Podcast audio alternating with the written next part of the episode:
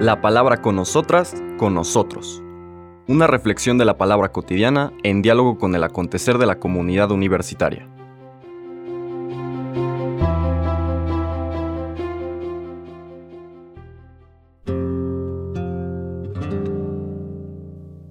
Hola, buenos días. Bienvenidas, bienvenidos a la palabra con nosotras, con nosotros. Llegamos a nuestro último día laboral de la semana, bueno, laboral para quienes tienen semana inglesa, viernes 27 de octubre, vigésimo novena semana del tiempo ordinario. Seguimos nuestra meditación del Evangelio de San Lucas ya hacia el final del capítulo 12.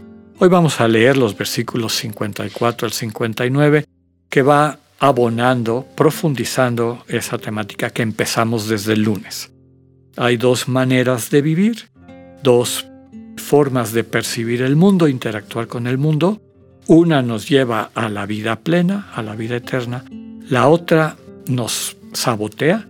El proyecto de Dios para cada una y cada uno nos hace quedarnos fuera de esa comunión que es la salvación y sumergidos, sumergidas en un mundo gobernado por un Dios que es una proyección de esos sentimientos de, de avaricia, de ira, de etc. La lectura de este viernes dice lo siguiente. En aquel tiempo Jesús dijo a la multitud, Cuando ustedes ven que una nube se va levantando por el poniente, enseguida dicen que va a llover. Y en efecto llueve.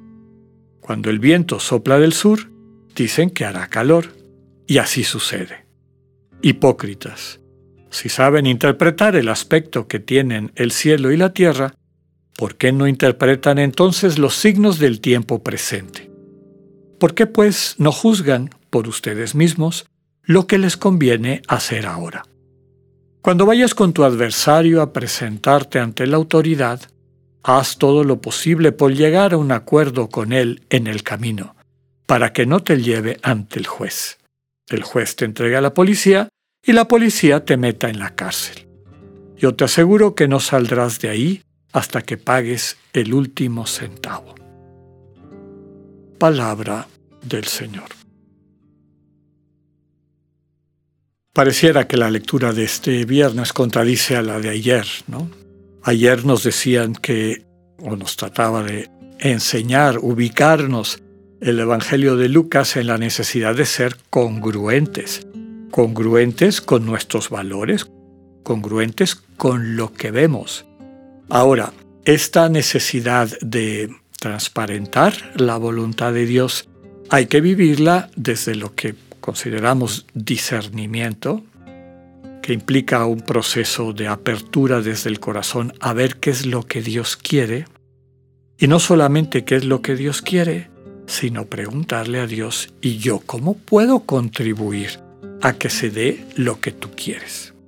Ya hemos comentado en otros podcasts que a través del discernimiento podemos concretar el amor tal y como corresponde en las circunstancias en las que estamos.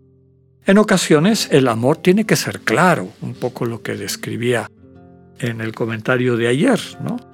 Esto que estás haciendo no está bien. Date cuenta a dónde te está llevando, a dónde está llevando a las otras personas.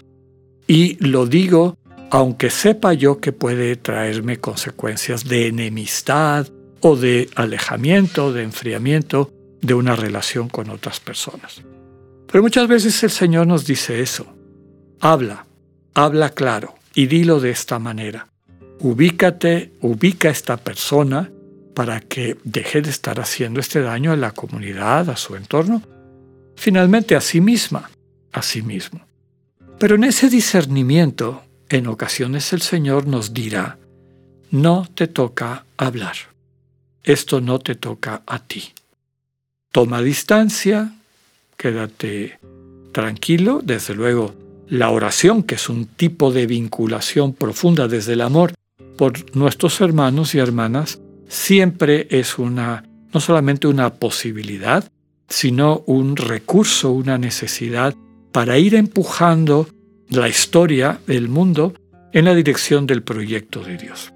Entonces, así podemos entender cómo, por un lado nos dice, vengo a traer este fuego y va a haber división, etc. Y ahora nos dice, si tienes un conflicto con alguien, haz todo lo posible por llegar a un acuerdo con esa persona antes de que llegue a espacios de juicio, a los tribunales. Hay varias cosas que vale la pena aquí subrayar. La primera frase, haz todo lo posible, no lo imposible. O no te quedes hasta asegurarte que esa reconciliación se dio. Ya sabemos y es parte de nuestra comprensión del ser humano por el Dios en el que creemos, este Dios que es amor, amor que para existir necesita que la persona tenga una libertad real. Y por lo tanto cada ser humano es libre. Y es libre de dirigir su vida en la dirección del amor, de la construcción de la comunidad, o en la otra dirección del egoísmo o el egocentrismo que termina fragmentando a la comunidad, fragmentando a la persona que tiene esa actitud y finalmente separándola de Dios. Entonces todo ser humano tiene esa capacidad. Por eso uno hace todo lo posible, aquello que Dios nos va pidiendo para que se concrete este proyecto de armonía, de comunidad que hemos descrito muchas veces, pero sabiendo que pues, puede ser que hay un momento o que la persona se cierre y es poco lo que puedo hacer yo para cambiar esa postura, ¿no? Puedo dar testimonio, etc. Pero me encuentro igual que Dios, invitando, sugiriendo, muchas veces hablando claro, desde luego, como decíamos, pero la decisión final la tiene que tomar cada quien. Aquí hay un elemento interesante también que nos acompaña a lo largo de las lecturas de esta semana. En la antigüedad, sobre todo en la lengua griega, había dos conceptos de tiempo. Tiempo entendido como el devenir de la historia, el pasar del tiempo, y tiempo también entendido como estado o como realidad existencial. Uno de ellos era el cronos, el cronos, que es el tiempo cuantitativo, el tiempo que podemos medir, el tiempo que, digamos, casi casi pasa solo y que tiene esas características de ser efímero, que cuando se asienta sobre las cosas las va diluyendo, las va haciendo desaparecer. Ese es el cronos. Y podemos vivir insertos en ese cronos y por lo tanto tener las actitudes que describíamos desde el lunes de los asalariados, o el martes, perdón, los asalariados que viven en un mundo de carencias, en un mundo de miedos y que para alcanzar una seguridad falsa se rodean de cosas, caen en la tentación de la avaricia, etc., porque no han descubierto que existe otro tiempo.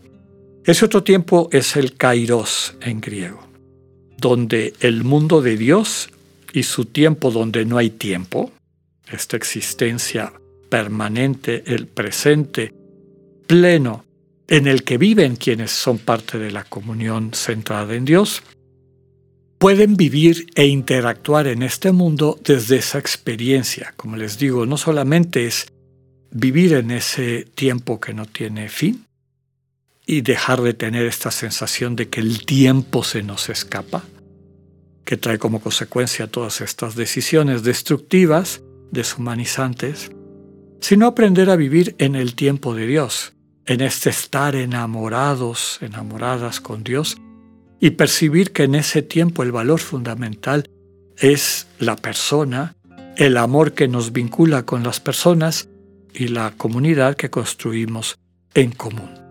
Quien vive ahí puede discernir. Por eso esta llamada de atención del Señor. ¿Cómo vas a interpretar el futuro si no tienes estos referentes que te permita captar los signos de los tiempos? Es decir, que te permita captar lo verdaderamente importante y desde ahí poder tomar decisiones. Pidámosle al Señor la gracia de vivir así, enamorados en el kairos de Dios. Desde ahí poder contemplar el mundo y discernir en la manera como Dios nos lo va mostrando, cómo podemos de forma concreta contribuir a que su proyecto siga adelante. Que tengan un buen día, Dios con ustedes.